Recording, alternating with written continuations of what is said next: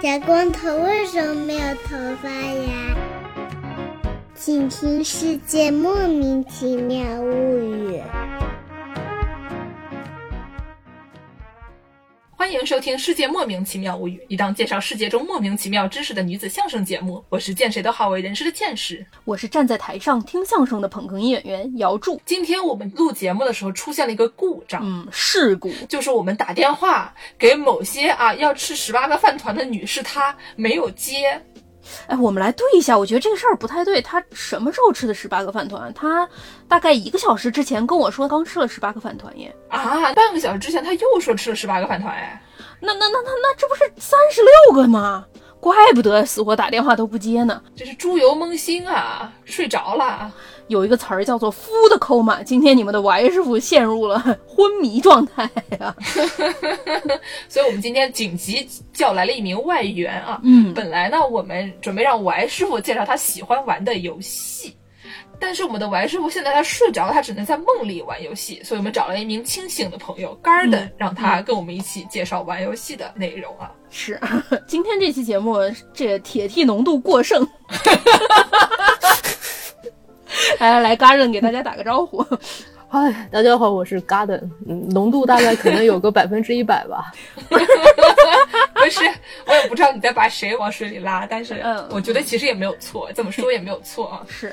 对，Garden 是我们的初中同学。Garden 是我认识的人里面可能最爱打游戏的人了吧？我以为是你认识里面最铁的。这么说也没错。我觉得你是你认识的人里面最铁的。嗯，毕竟 Garden 小时候那个瓶盖也是我拧的，比不过你。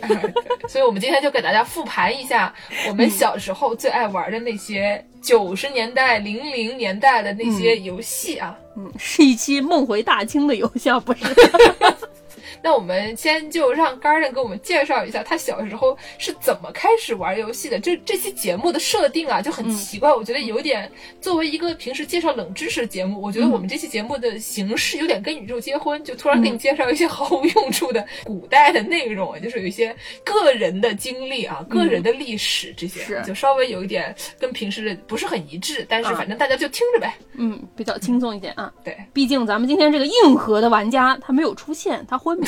他睡着了，所以说这个事儿都怪他啊，都怪他，都怪他。嗯，那我们开始呗。呃，行吧。首先，我小时候我爸妈不给我买游戏机，我记得我那时候在商场里面，差不多快要满地打滚，想要买一台游戏机的时候，我妈看都不看我一眼，直接走了。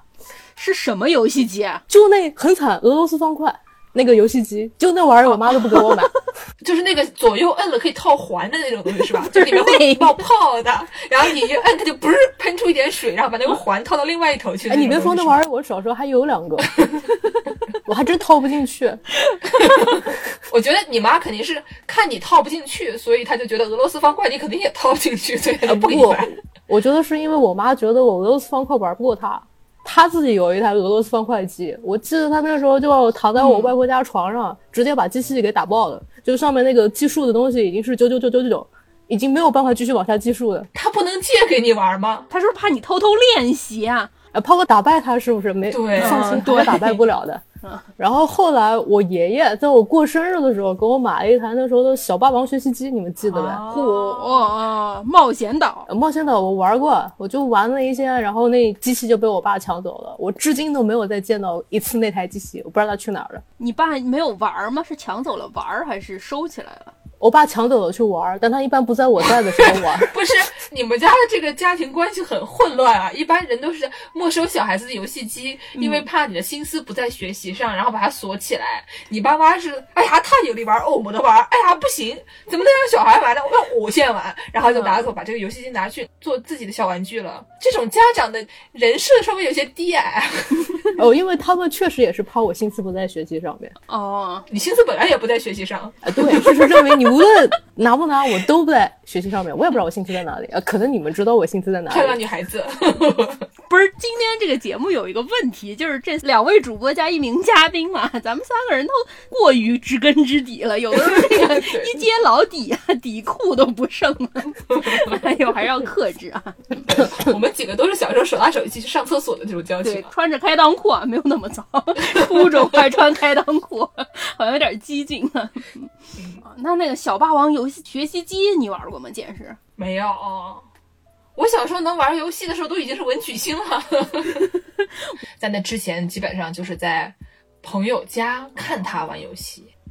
说要看他玩游戏，咱们这个 Garden 同学是不是也有一些看别人玩游戏的经历？主要是他的游戏机都被爸妈抢走，就就在他旁边玩，哎，那不就是看别人玩游戏吗？好惨哦！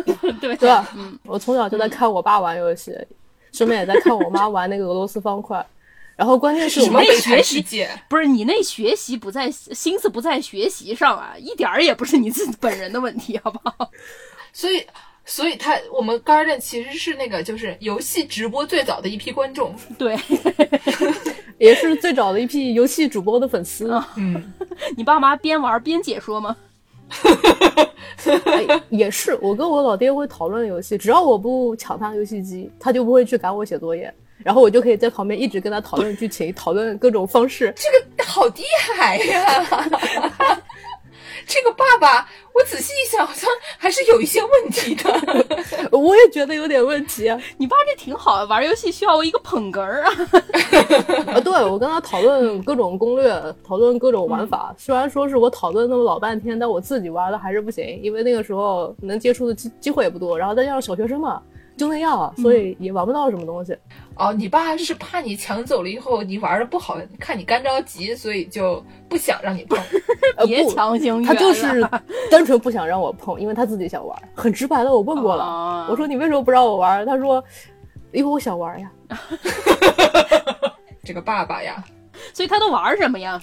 呃，我爸喜欢玩二战类的游戏，基本上那个时候就三个：三角洲特种部队，然后盟军敢死队和突袭，就这三种，然后分别是三种不同的游戏。三角洲特种部队是 shooting game 吧？射击吗？就是现在的 FPS 游戏，就是第一人称射击游戏，差不多跟现在《使命召唤》啊，然后《战地》啊差不多。吃鸡那种吗？呃，当时玩的都是盗版的，所以就主要是单人玩，玩剧情类的，一个关卡一个关卡，哦把敌人干掉，然后呢完成任务或者把什么塔炸的，我也不太记得了。然后完成任务，然后下一关就是我要的。有多人模式，但是因为都是盗版的嘛，所以基本上不太可能跟别人联机。盗版的没办法多人。对我们那会儿都是什么通天阁，没有多人游戏这个模式。呃，那个我都不知道我爸从哪里弄来的，估计是从他同事那边考过来的。我有一个问题啊，你这个游戏它是什么样的形式拿到你手上的是光盘呢，还是三点五英寸软盘呢？我不知道呀，我爸那时候就有台笔记本，然后那笔记本里面就有这个游戏，我真不知道他从哪里弄来的。三点五英寸软盘是不是有点过分？你爸有一天拉一旅行箱回来，然后说这是我新买的游戏。没有，那时候游戏很小的，那时候游戏、对啊软盘是可能要不了几个就能装得下的。哦，对对，我小时候玩过一个什么刺猬索尼克，好像就是可以以三点五英寸软盘形式出现的，还有一些就是比它稍微小一点的游戏，就是一个软盘里面能能放俩。嗯，那是什么样游戏？什么 Flash 小游戏打雪仗那种吗？怎么说呢？其实它游戏挺多玩法的，但是它的视觉不太行，就是哦感觉不需要很多的视觉上的东西。就是马赛克游戏呗。对，你说的没错。还是个俄罗斯方块啊？嗯，那你三角洲特种部队你玩过吗？后来我后来玩过，趁我老爹不在家的时候，反正他电脑放家里面，我就偷偷玩过。结果打开就懵逼了，因为是全部都是英文菜单，我一个大字不认识。小学生嘛，那你爸还挺厉害啊！那你不是英语很好吗？应该为了打游戏，然后回头就变成了英语大声我不就只认识两单词 save 和 load 吗？啊？那也没用哈。然后我就每个按钮都点一遍试一下，然后就记着，第一个通常都是给你进单机游戏的，然后呢，第二个、第三个嗯可能都是、呃读取啊、保存，然后最后一个是退出。但是呢，有些厂商不是不这么安排他的那个菜单吗，他们很喜欢把嗯 about 放在第一个或者最后一个，然后我就经常很懵逼的点进去，然后看着一串那个 stuff list，然后直接就过去了，我我都不知道发生了什么事情，然后我只能强退出来。辛苦了，那你玩的时候这个游戏好玩吗？这个游戏本身还挺丰富的，因为就那个时代而言吧，有各种枪械，然后有各种地图，包括一些什么狙击枪啊，然后什么冲锋枪啊，我型号不太记得了，反正 AK 四十七是肯定有的。包括那个狙击枪非常牛逼的地方就在于它是可以模仿那个弹道下坠的。啊，以前不太有这些。对、我那时候基本上在那个山上，如果看到那个营地里面，他们那时候有个那种瞭望塔，里面有个兵，如果我要打他的话，我必须要往上一点，否则的话就真的打不到他，直接打到那个墙。稍微带点物理引擎什么的啊。对，那个时代而言已经很牛逼了。这还是我老爹教我的。他就那时候坐在电脑前面说：“你看那边有一个兵吗？其实那个时候看起来就是一个像素，但是我就是知道他是个兵。然后你老爹就边打边解说啊，你看我这个打的时候我已经掌握了啊，你需要稍微往上来一点。哎，你看我打的准不准？呃就是在旁边捧说，哎呀，好，去你的吧！好厉害，好厉害，好厉害！我真的还其实挺厉害的。嗯，不过那时候因为像素很低嘛，有时候你在那边打了半天，那个兵就是不倒，因为你如果射中的话，那个像素会变的，就有个人趴下去了。两个像素从竖着两个叠在一起变成横着两个叠在一像素起啊！然后结果你跑过去一看，你发现你打了半天是个仙人掌，因为它也是两个像素。哎呦，太筋骨了。是啊，然后这个游戏难度其实挺高的，因为它你看不清楚他是人还是仙人掌，那可不是难度。啊包括它还有近战，因为会给你配个匕首。如果说你进个小房间里面，敌人会躲在你身后，然后直接就给你一枪，或者直接给你一匕首，你就要反应过来。有的时候按键按不出来，然后就这么挂了，哦重新开始 game over。所以我玩那么多遍，就基本上就停在第二关。我记得很清楚，沙漠的关卡，在沙漠里面打半天全是仙人掌，啊，还真是很多仙人掌。一个兵都没有，最后是被仙人掌扎死我的。发现这个游戏里根本就没有兵，这是什么恐怖电影啊？我最后是卡在地图里面挂掉了，因为我就到处闲逛那个地图嘛，想看看那时候地图有多大。那时候没有那种游戏啊，有些内存啊，然后一些限制概念，就真的以为游戏里面可以无限大，我就到处找它的边界。因为一般情况下，设计游戏不是在一些正常玩家不会接触的地方，他们会节省一些资源，对所以设置的时候很容易出 bug。这点《刺客信条》它绝对是非常明白的。啊，我非常擅长卡在房间里面啊。我还卡在朝然后歌里面。擅长卡在房间里面。我玩刺客信条特别擅长卡住啊。哎呦，刺客信条，你不仅能卡住，你还能飞出去。对对对对，我那时候玩英灵殿，登上一一个船，然后那个船直接飞到了半空当中，我在半空当中还可以继续划船，划着划着划着，划到了陆地上面。然后我以为可以就这么一直划着船划回去，结果怕跑到某一个点，突然我跟那个船就啪叽一下掉到了地上，然后很懵逼，然后那个船又飞回去了哈。利波特的魔法世界呀，你这是英灵殿真的是挺挺刺激的，那里面，哎，我觉得每一集刺客信条都是有这样，就是各种穿模的情况。所以后来不是二零七七发售了嘛，然后大家都说 bug 特别多。本次的信条玩家进去之后觉得非常舒适，你看那些 bug 多眼熟啊，那算啥呀？熟悉的配方，家乡的味道。说到育碧，最厉害的一次是我去游戏厅玩他们那个 VR 的过山车，你们有玩过吗？就是坐在那边戴个头套，没然后我跟那个谁一起坐在那儿，然后戴上去之后，然后我很懵逼，因为我什么都看不到，就感觉自己在那个雪橇的板底下。然后他跟我说：“哇，你看那边有个兔子，哇，你看那边有个月亮，哇，你看那个风景好漂亮。”我什么都没看到。不是，后来我下来之后。回头一看，看到玉璧的标志印在上面，我顿时明白了，卡 bug 了。不是，可是你跟别人一起去，别人又看见了兔子，又看见了月亮，你什么也没有看见。我觉得不仅仅是玉璧的问题，我觉得你跟玉璧这个事情不是一个单方面的问题，你俩一个巴掌拍不响。那不是别人怎么就看见，就光你有 bug 呢？你跟这个 bug 可能是比较有缘分啊。我感觉我们助攻这个受害者有罪论这一套用的非常熟练啊！哎呀，对啊，你说说看，你那天去坐这个过山车的时候，你穿的什么衣服吧？你就告诉我吧。你说的对，咱们说回这个，看你爸打游戏啊，除了这个三角洲特种部队之外，刚才说第二款是什么来着？盟军敢死队啊，它这个游戏特别的特殊，就是它是应该叫说潜行类即时战术游戏，不是战略游戏。什么叫潜行类即时战术游戏啊？刺客信条是不是潜行类即时呃，对，bug 游戏？咱能不黑茶玉了吗？但已经很惨了，都要用土豆做服务器了。其潜行类就是很简单，你不能被敌人发现，你被敌人发现，基本上两枪就挂掉了。战术的话，跟战略比起来，就是我的理解啊，战略比较大，你会控制一些大型的部队啊。战略就是樱花大战那种，从顶上把整个部队什么，把你的那个兵挪来挪去，就是你是将军的那种，给你安排来安排去。然后战术是你一个人的那种吗？呃，或者控制一个小队。哦，这个游戏就是给你控制，大概也就是六个人吧，我不记得了。那也不少了。不过这游戏说是六个人，其实每局你能控制的人数并不多，也就两到三个。控制所有人呢，可能也就最后的一两关吧。然后呢，就是它的视角是俯视的，我分不太清楚四十五度还是什么六十度还是七十五度，搞不清，反正它就是俯视的反。正是个三 D 的哈，对吧？呃，应该说是用二 D 模仿三 D 的吧，然后再加上它整个地图它分的格子特别的细，当然是玩家是看不到的，所以你就是能够做一些很细致的控制，就你能很精确的控制这个人到哪里，然后呢能跟着敌人的步伐什么的，所以你就能完成各种真的就是特种兵能完成的任务，比如说是暗杀。呃，跟刺客信条不一样，是真真正正的暗杀，不能做狂战士的。啊，然后就还可以炸潜艇啊，偷飞机啊，然后还有我记得有炸水坝。我问一下，偷潜艇这件事情上面能不能，比如说把对方那个潜艇的那个马桶堵住，然后让人家在捅马桶的时候不小心浮起来，然后把它炸掉？呃，很明显，当初这个制作组并没有想做模拟人生的想法。之前我听广播讲到有一个有一个很搞笑的段子，是说一个德国的这个潜艇，潜艇嘛，就是大家都在底下不能浮上来嘛。然后呢，就是这个潜艇里面的马桶非常难冲，经常会说你一个潜艇里面，你还专门带一个 technician，带一个这个技师，专门给你负责冲马桶。哦，因为只有那一个技师能冲马桶，其他人都不会冲马桶。是有多难冲啊？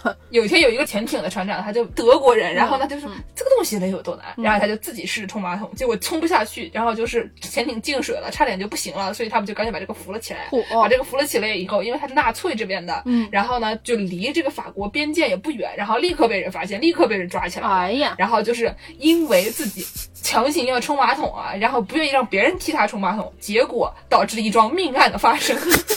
等一下，这个游戏里偷马不是偷马桶，偷潜艇是怎么偷的？这潜艇在哪儿啊？你游下去偷吗？还是去港口偷，还是怎么回事？我们能不能不要对一个像素级游戏的玩法有过高的期望？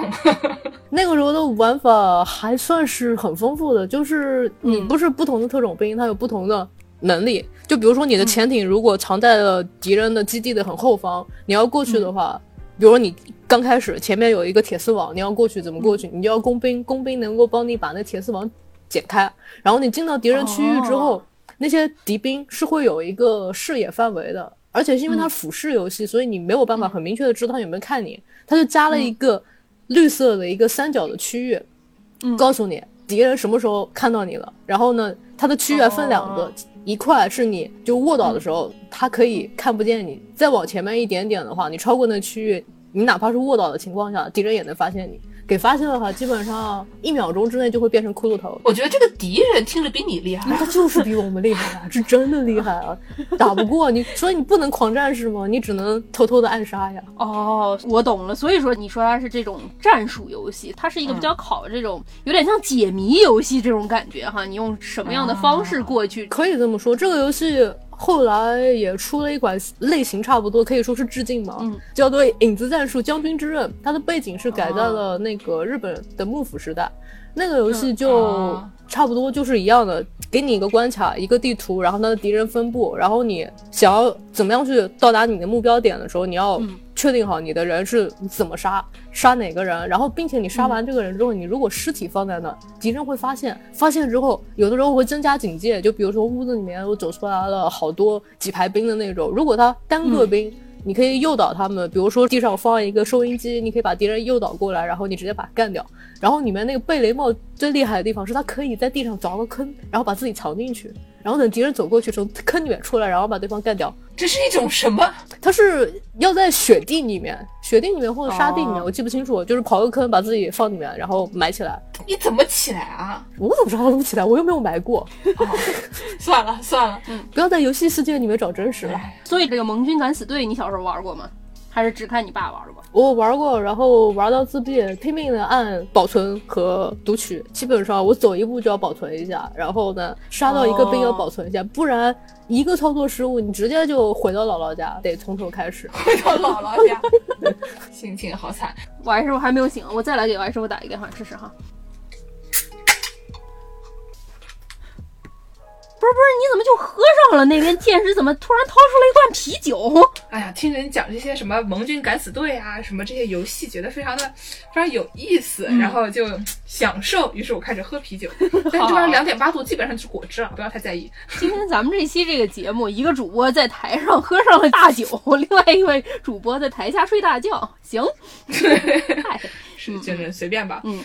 那我们现在讲讲我们小时候看别人打游戏的故事啊。嗯，对我小时候也有一些悲惨的回忆啊。是啊，我小时候是家里是不让打游戏的。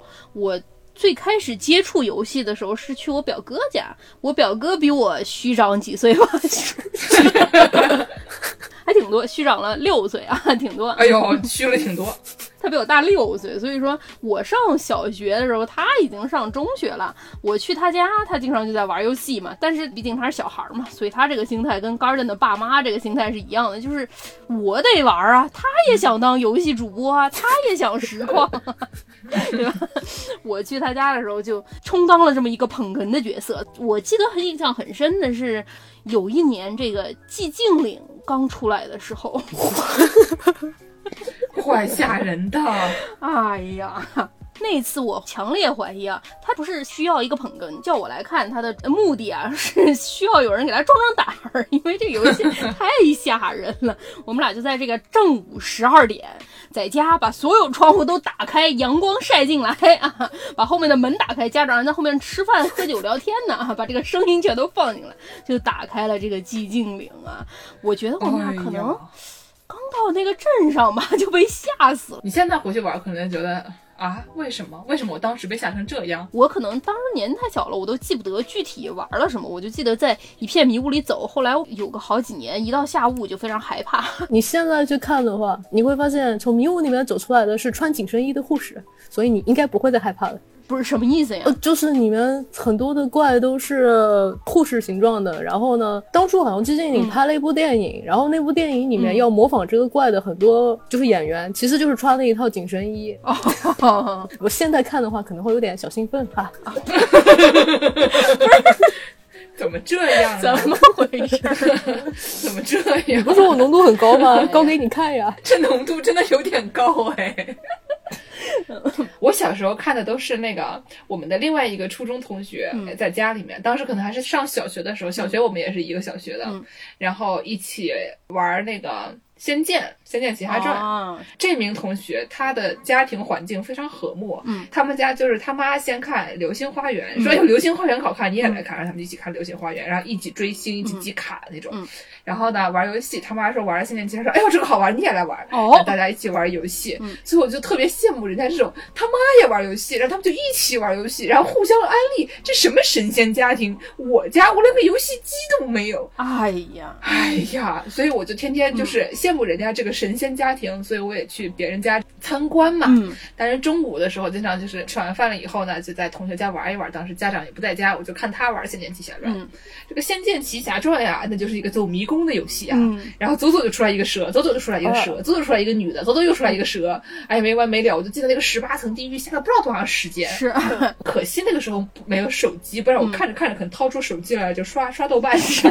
突然想起来，我表哥还做过一件相对有一点低矮的事情啊。在节目里揭人家老底，他小时候基本上不怎么让我玩，但是他一玩大富翁的时候就会带上我，不然光老跟电脑玩没意思。就跟我说说，来来来，轮到你了，轮到你了，你按一下这个键，好，你还买？我说我要买，他说嗯，我觉得你不用买啊。最后他就会赢，好过分。所以你们玩大富翁都用什么角色呢？玩前前夫人。这跟你的人设也太像了吧？你不就是钱夫人本人吗？哎呦！如果听众朋友还没有看过我们助攻穿着在路边捡了一个这个皮垫子啊，穿在身上就一脸雍容华贵的照片的话，我们可以到往公众号里发一发。助攻就是非常的擅长这个表演钱夫人这样的角色。就毫无违和感。都是从大富翁学的啊，游戏教会了我许多。你们都用什么呀？我不太记得了，我就记得我无论选哪个角色，基本上就是穷神上身，上完之后衰神，衰神上身，上完之后然后丢进监狱，然后出来之后继续这个循环。大富翁我从来没赢过，无论是电脑还是跟同学玩。所以我说吧，这个 bug 它不能怪育碧，你当天穿的什么衣服？你就是说说校服呀，嗯，见识呢。我小时候最喜欢用的两个角色，一个是孙小美，嗯一个是阿土伯。啊，孙小美可爱，孙小美还说胡搅八搞，胡搅八搞啊，胡搅八搞，胡搅八搞，啊，对对，反正孙小美会说一些很可爱的那种嗯口头禅，嗯。然后阿土伯就是单纯的因为他长得很土，他会讲好像讲一些台语的那些口头禅，嗯。但是就是看阿土伯就有一种用这个角色应该不会挣钱吧，但是反而就会挣钱。是。哎，我还想起来一件事情，同时期我还干过一件非常可怕的事情，非常野蛮的事情。我表哥他们小时候还会玩一个游戏，叫做《拳皇九七》，大家知道吧？谁又不知道呢？哪个表哥不玩呢？青年老师最爱玩的，谁家的表哥不爱玩呢？这个游戏它是有一定秘籍的啊，会玩的朋友应该知道什么上前下前拳啊，你可以备注，然后把它摁出来，是一个熟能生巧的游戏。但是作为一名家里并没有游戏机，也没有手柄，也没有电脑可以玩游戏的小朋友呢，我是没有这个条件去练习这些按键走位的。所以当时我哥他弄了一个可以插在。电脑上面的手柄，然后我们俩就打这个拳皇九七啊。为了能打过他，我就使出了我最会的绝招，叫做乱拳打死老师傅，就点到手柄处哎。好不容易呢，跟他打了一个晚上，赢了他一次，回家大拇指上搓出了一个大概有一个手指关节那么大的水泡，好厉害！刺激！肿了两周。那咱们不说看这些相对形象都不是很高大的人玩游戏，咱们再说一说 Garden 是什么时候开始自己玩游戏的呢？差不多就是小学时候不是有计算机课嘛，哦，然后那个时候在那种硕大无比的机房进去之后，每个人还要穿鞋套，然后坐在那种 CRT 显示器那种超大的一个，咣一下放在桌上。计算机课嘛，老师虽然会在到处巡视，但也管不过来，所以就是还是有机会可以玩的。哦，是我那时候就从隔壁男生那边看见他在玩一个。我现在知道叫做 Game Boy 模拟器，那时候我不知道是什么东西。我当时就看有一个移动的小人在走来走去，然后时不时还有一些闪烁的画面，有些看不懂对话冒出来，那不是游戏是啥？你说对不对？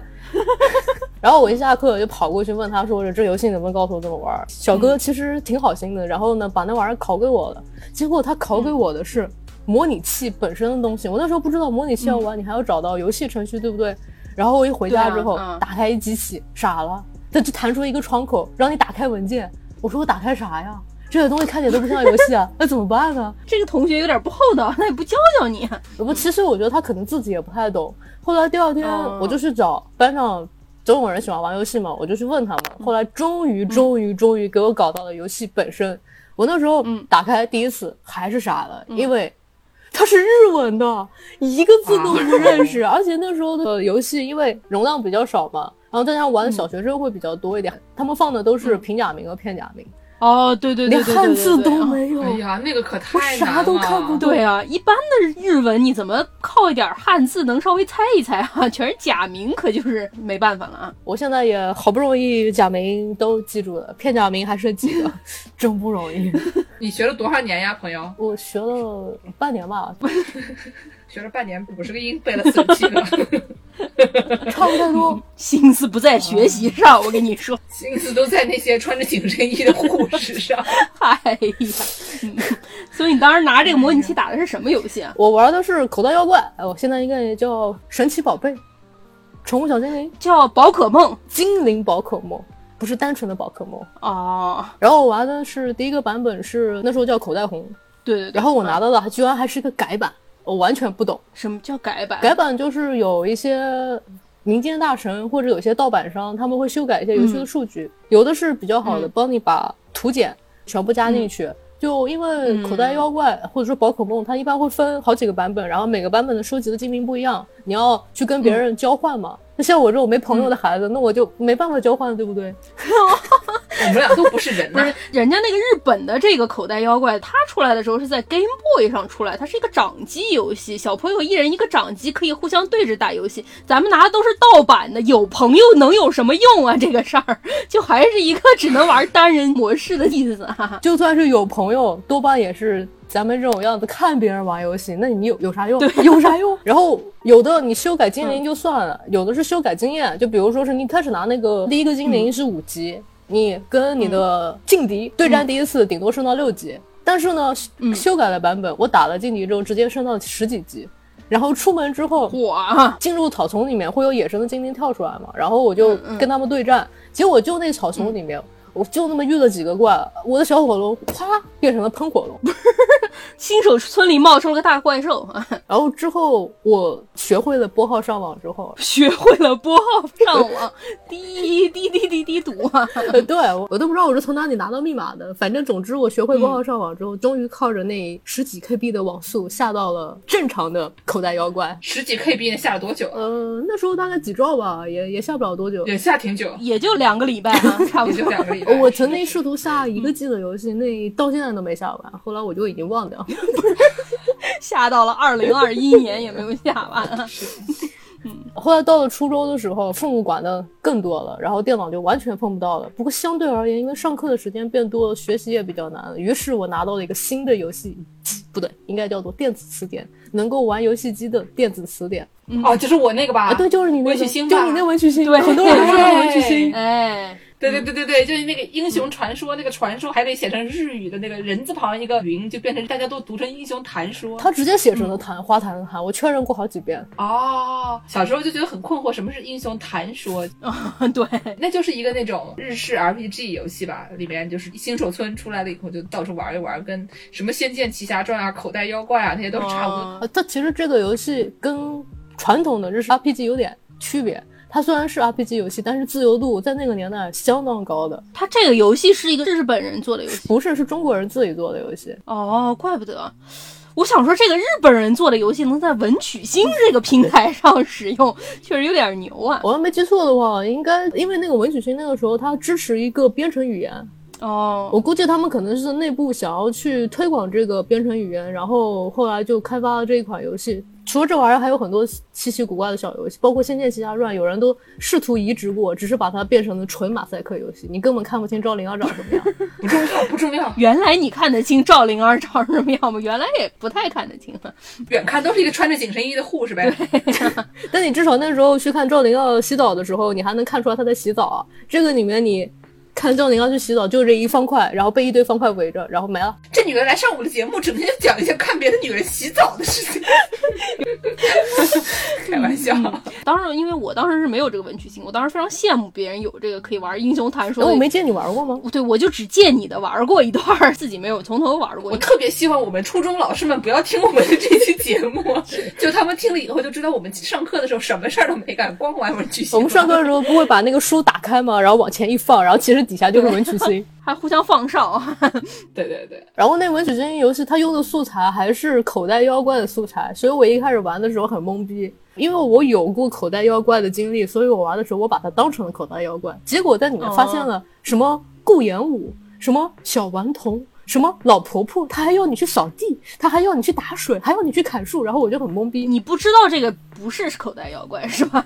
对我是因为有思维定式吧，点进去之后就很懵逼，为什么出现的全是中国人？为什么还要砍树？本土化，对，后来地图上走来走去之后，发现了什么武当派，然后还有什么花间派。有的。就你进去之后，你一开始他会给你一段简介文字，大概的意思就是说你一不小心穿越到了某一个时代，然后也不告诉你要干什么。然后在那个小镇，那个小镇叫平安镇。你一开始出现的时候，你可以设置一些什么臂力啊、悟性啊、敏捷啊、根骨啊之类的，然后决定你后面学武功的时候的能力。臂力决定你的基本拳脚，然后悟性决定你的读书写字。读书写字的话，它会影响你学一个武功所要消耗的潜能，而潜能是最最烦的东西。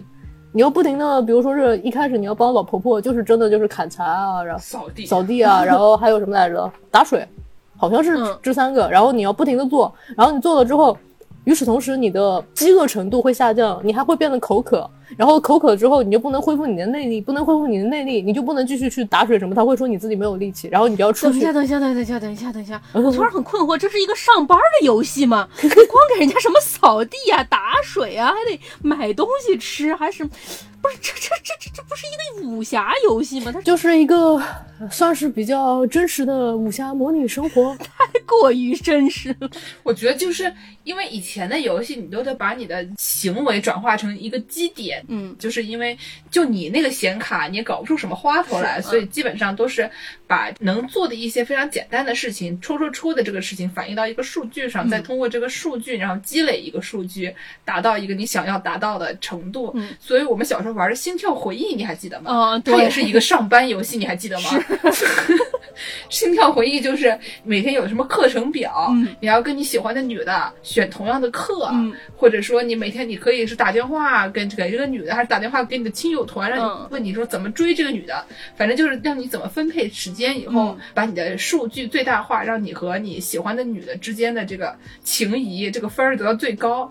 就这这不是上班什么东西，就还考评呢，你说说。哦，那这么说来，你上班上久了，你就可以升职了。从一个底层劳动人员，你要是升成一个小组长，给别人派发活儿，你就玩上了美少女梦工厂。你养了一个小姑娘，然后你就派她去上课，每天给她安排课程，于是你就从小体会到了社畜升职的乐趣。养蛊的吧你？哎呀，现在想想那个游戏实际上还是有一些低矮的啊！你养一个小姑娘，到最后还有的结局就是，她可以跟你结婚。哎对现在还有啊，这是《源氏物语》吗，朋友？但是《源氏物语》的那个女的是他抢来的，那个更低啊。这个美少女梦工厂好像是收养的，稍微要好一些啊。我觉得这么说吧，我们还是回去看赵灵儿脱衣服吧。我觉得看赵灵儿脱衣服挺好的，对吗？感觉好像就我们俩比赛脱衣服，看谁脱得快。哦，对，哎，英雄传说它分好几个版本，一开始是、呃好像就单纯的叫英雄传说，后来出了黄金英雄传说，然后最后是白金英雄传说。白金英雄传说、它从二 D 的变成了三 D 的，不是怎么变呀？就是也没有变成真正真正纯三 D 了，它只是你的人物你能看清楚了，然后你可以上下左右走了，虽然还是本质上是二 D 的，哦。而且在那个小屏幕上面，地图只能显示几格，你经常走着走着，你根本不知道你在往哪里走。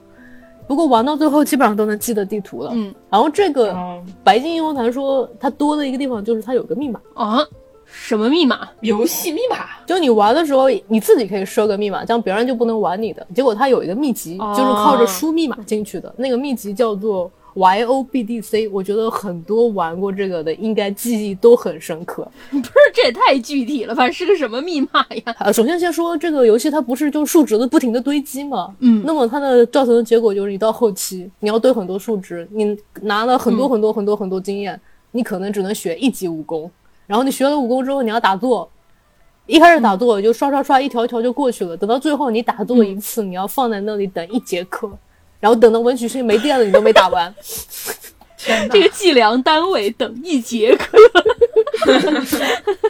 哎呦，嗯。而且以前的文曲星那是放电池的吧？嗯，有充电的，但是充电的基本上后期电池要不电池坏了，要么就是接口。嗯插不进去了，因为那个充电的接口特别小，很容易就断掉或者怎么样。嗯然后这个密码说白了就是给你后台修改权限，哦，你可以修改你的经验，修改你的各种数值。最关键的是，这游戏里面居然还要决定人的长相。不是什么？不是像素的吗？对呀、我就觉得你这个俄罗斯方块拼出来的脸能长什么样啊？但是它能够写出来啊，就比如说你一进你的系统菜单，然后你看你的属性，然后结果属性上说你长得歪瓜裂枣的，说你长得跟妖怪一样，你心里舒服吗？不是，它属性上面有你的颜值是吗？所以文曲星玩坏了吗？换了，换了两台了，那这也存档是能从之前一台的吗？不能。就是只能从头玩是吗？而且现在你想弄一台怀旧的文曲星可难了。我那时候在淘宝上看到一个能够玩那个英雄传说的型号，然后我买了台机器，人家死活不愿意发货。后来我好不容易在闲鱼上面翻了两台，一台是可以玩白金英雄传说，还有一台是后面的彩屏的文曲星，那个彩屏的文曲星里面也有更新版的英雄传说，但我没怎么玩过，因为高中的时候我的文曲星都不在自己的手上，全给别人借走了，所以我真的没玩过。好惨啊！哎呦，Garden 这个人非常好啊，因为他有 FC 模拟器嘛，然后班上很多男孩子小时候都是有玩过 FC 的，不像我这种根本就没有玩过，被我爸抢走的那种，然后他们就需要。怀旧，就天天把我的文曲星在班上从头传到尾，从头传到尾。我想查个单词，真的认真的，突然想学习的，查个单词都没有办法拿到。想把心思放在学习上都放不了。后来到了高中时期嘛，手机不是开始变得比较厉害，已经再也不是那种就只有贪吃蛇啊什么之类的东西。对对对。然后那时候。基本上人手都有一个，我不能说那玩意儿叫智能机，跟现在的智能机比起来还是不行。那时候用的是塞班系统嘛？啊，塞班系统已经很厉害了，已经非常厉害了。诺基亚什么的，诺基亚，然后索尼、爱立信、简称、索爱，好多人基本上人手一台索爱，人手一台诺基亚，那个什么 N 系列。对对对对对。然后那时候它就会有很多。现在看起来不咋样，但其实那时候很厉害的游戏。是的，你玩过什么呢？我那时候上课的时候玩过一款特技摩托的游戏。特技摩托，特技摩托，就基本上来说，你控制一台摩托车，然后就经过各种稀奇古怪的地形，你要确保你不会摔倒，然后你还可以做一些，比如前滚翻、后滚翻，然后一些什么握手把呀。摩托前滚翻，转体三周半啊，太野蛮了。九点五分，落地落的怎么样啊？托马斯回旋，呃，只要不是脑袋落地就行。如果你的骑车的人一不小心碰到任何障碍物，立马就跟脱线的木偶一样，直接就吧唧倒在地上。然后关键它居然还有感觉有物理引擎，你能感觉你的人物在地上弹来弹去，弹得很真实，刺激。等一下，弹来弹去这真实吗？如果他不是个人的话，还是蛮真实的。然后后来这个游戏，我们上课的时候，我把手机拿出来，然后坐在旁边的同学们一看啊，这人在玩游戏，一看。特技摩托好像有点意思，比如说我们上课在底下偷偷的比，比谁到终点的速度快，比谁到终点的获得的分数比较高。然后结果有一次，我又触碰 bug 了，你信吗？我就是个 bug 体质。哎呀哎呀，Garden 和 bug 的 虐恋，玩的越多，爱的越深，遇到的 bug 也更多，霸的越狠，爱的越深。我那摩托车从。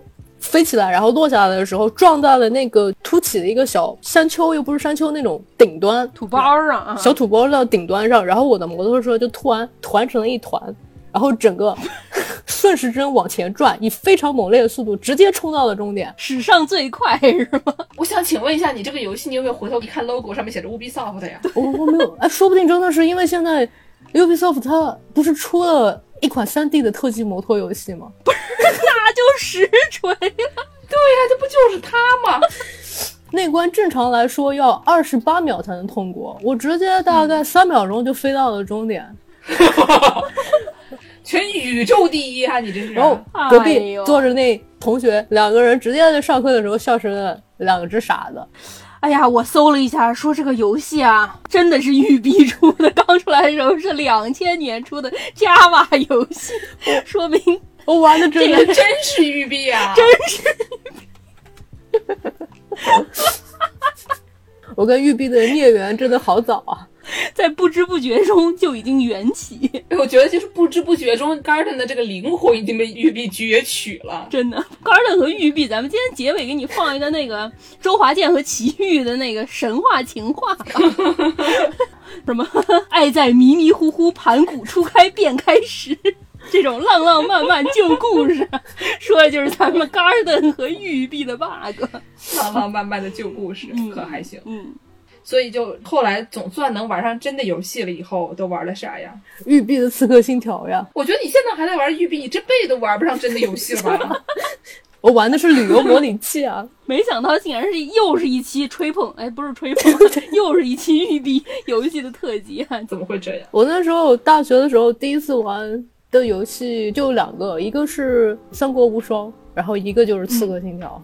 第一次玩的《刺客信条一》，然后那游戏卡死了，那可不，我们能不要再说这个了吧？你别说这个了，我就想问问你大学的时候成绩怎么样呀？大学的时候成绩还是不错的哦，所以这个心思还是放在学习上。因为大学的时候学的东西不是建筑吗？画图吗？那跟那九门课不一样嘛，所以我就那时候学的还行。终于找到了游戏和学习的平衡点。毕竟他反正平时玩的都是那些造房子、旅旅游模拟器，你说是不是？是 是，设计不出来了，去育碧里看一看。反正就是下课的时候就画那个游戏里面卡住他的东西。你别说我上大学的时候，第一次模型课，我用的模拟人生三建了一栋房子，然后做了一个模型交过去了。这也太野了吧！老师看出来了吗？我直接把我那个游戏里面的截图给老师看，我看这房子怎么样？老师说不错，你用什么做的？模拟人生三游戏。然后那老师 惊呆了。但你后来用 Minecraft 做过吗？嗯，没有，因为后来在玩 Minecraft 的时候已经开始工作了嘛，然后呢每天都画图嘛，下班了回去还要建房子，谁干呢？对对对对，哎，我要讲一个笑话，朋友们。我今天去见我导师，嗯我导师有两个小孩，一个刚上高中，一个大学。然后呢，他就说他两个小孩在家里面就玩那 Minecraft，、嗯然后说他儿子就那个年纪比较大一点的那个，最近在家里面琢磨怎么用 Minecraft 造一套 WiFi 系统。不是什么，然后呢，还说你不要以为这 Minecraft 好像就是乐高游戏，我跟你讲啊，这 Minecraft 听起来可厉害了。是然后跟我讲说，我儿子还有个同学嗯在家里面造那个 Minecraft，在 Minecraft 里面建了一个 Minecraft，里面又有一个 Minecraft，又有一个 Minecraft。法律规定禁禁止套娃。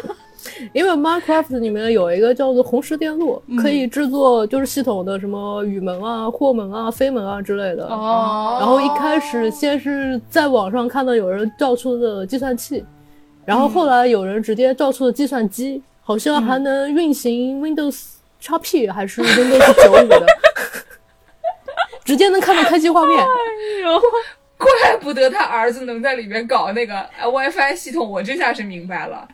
太厉害了！Minecraft 听起来真的很厉害，改天我要要去试试看、啊。是。后来这么怨念之后，你现在玩游戏吗？还玩吗？玩些什么呢？我现在玩了，现在基本上把能买的都买回家了，比如说什么 PS 三啊，那时候就有，然后 3DS 啊，PS 五买了吗？没呢，我抢不到货。哎呀，太惨了！但是大家听听看，这就是小时候爸妈都自己玩游戏，不给他玩，他于是现在就都买回来，连《英雄传说》文曲星都买回来，这个怨念好像有点深啊。而且我爸妈前段时间说我游戏玩太多了，要锻炼。嗯我一想，对，有道理。于是我买了个 VR 回来打乒乓球。你买个乒乓球做回来不好吗？那不行啊，那打了隔壁邻居有意见啊。然后我想想看，那就买个 VR 吧。那你现在都玩什么呢？哦，我现在主要玩 Switch，然后 PS 也在玩，然后我的 Steam 依然在玩。我大概觉得我应该是百分之七十的锁粉，然后百分之三十的认屯，然后加上间歇性的真丝林。这些用词儿啊，我就想问问，任天堂股票买上了吗？索尼股票买上了吗？没钱啊，当不了真真正正的股东啊，只能当精神股东了。嗯，说到这个，给大家说一个熊美玲给我友情赞助的一个关于她小时候偷偷玩掌机的故事吧。好耶她！说她小时候也是，爸妈都不让玩游戏，也不让买掌机和主机，所以说她有一年终于存够了压岁钱，买了一台 Game Boy，是偷偷买的。然后他把它买回家，偷偷藏在他们家的洗衣机下面。我靠！每次上厕所的时候，从洗衣机下面把它摸出来，坐在厕所上玩一会儿，上完厕所玩完了再把它给塞回去。他爸妈愣是没有发现，只觉得这个娃是不是最近得去医院看看？感觉这个上厕所的时间非常的长啊，对对对而且还非常的频繁，他就一直就藏在洗衣机下面，一直都没有发现，就一直都没有发现。也没有因为漏水什么的给它泡烂了。那以前那种电器能用很久吗，而且底下是垫起来的那种吗，美玲了不起，从小就能看见爱，聪明。不像我们这种乱拳打死老师傅的，只能通过苦肉计 皮肉之苦。我现在啊，发现有一个非常悲惨的问题，就是我们的完师他妈还没有起，嗯，怎么办呢？王师傅可能今天已经睡过去了。王师傅，我们当时在准备这期节目的时候，哎，怎么暴露了？不是临时拉的外援啊！准备这期节目的时候，王师傅说他且有非常多内容可以加入呢。这样吧，啊我们让王师傅回头给我们加一个那种好莱坞大片儿。你要是买那种蓝光碟啊，它一般都会有。导演的那种评论音轨。这样吧，我们把这期 咱们仨录的这三个音轨给他发给王师，叫王师在中间插入他的这些评论啊。我觉得这个不行，我觉得这个不行，你知道吧？这样就让他们太容易了。嗯，我们就应该跟这个听众们说，嗯让他们整天积极转发、点赞、评论，达到一个什么样的数量，嗯我们就把王师的评论音轨放出来，哦，是一个这个典藏版，是一个典藏版的概念。太会了。这样吧，我们说我们这个，如果这期我们的小宇宙的评论能到个二百，嗯，对吧？大家都在这个评论区跟我们说一说，嗯。好好的讲一讲你们小时候都是怎么玩游戏的。哎，我们就把玩世的这个典藏嗯。音轨放出去，好的，就这么决定了。就这么决定了。哎，不写评论的都是小狗，小狗也很可爱，也可以做小狗。做蒸饭啊，对，那我们这个节目最后，我们是给大家放你刚刚说的那个歌吗？神话情话。对，为了纪念 Garden 跟玉碧的 bug 千年以来的虐恋，给大家放一首对唱歌曲《神话情话》。欢迎大家收听，嗯，感谢 Garden 今天来给我们临时做外援支持。假装的临时啊，嗯耳机都买好了。感谢收听《世界莫名其妙物语》，您可以在微信公众号、微博、豆瓣关注我们，也可以在爱发电平台给我们打赏，获取更多蒸饭和芋头的可爱小照片。您可以在微信公众号后台回复“加群”，加入寺庙农广粉丝群。获取更多被拉去做农活的机会，整天就吹说做农活，其实没有人真的被拉去做，真的没有啦。加进去，很大概率这期节目放出来之后，大家就一起讨论讨论小时候是怎么打游戏的，打了什么游戏。但是你们不要上群里讨论，上小宇宙去讨论，为了玩是 典藏版音轨呀。嗯，那我们下期再见。再见，拜拜。愛是愉快，是難過，是陶醉，是情緒，或在日後是作傳奇。愛是盟約，是習慣，是時間，是白发，也叫你我乍惊乍喜。完全遗忘自己，竟可相许生與死。来日誰來問起？天高風急，雙雙遠飛。愛是微笑，是狂笑，是傻笑，是玩笑，或是為著害怕寂寥。愛知何家，是何故，在何世，又何以对这世界雪中送火？谁还祈求什么？可歌可泣的结果，谁能承受后果？翻天覆海，不枉最初。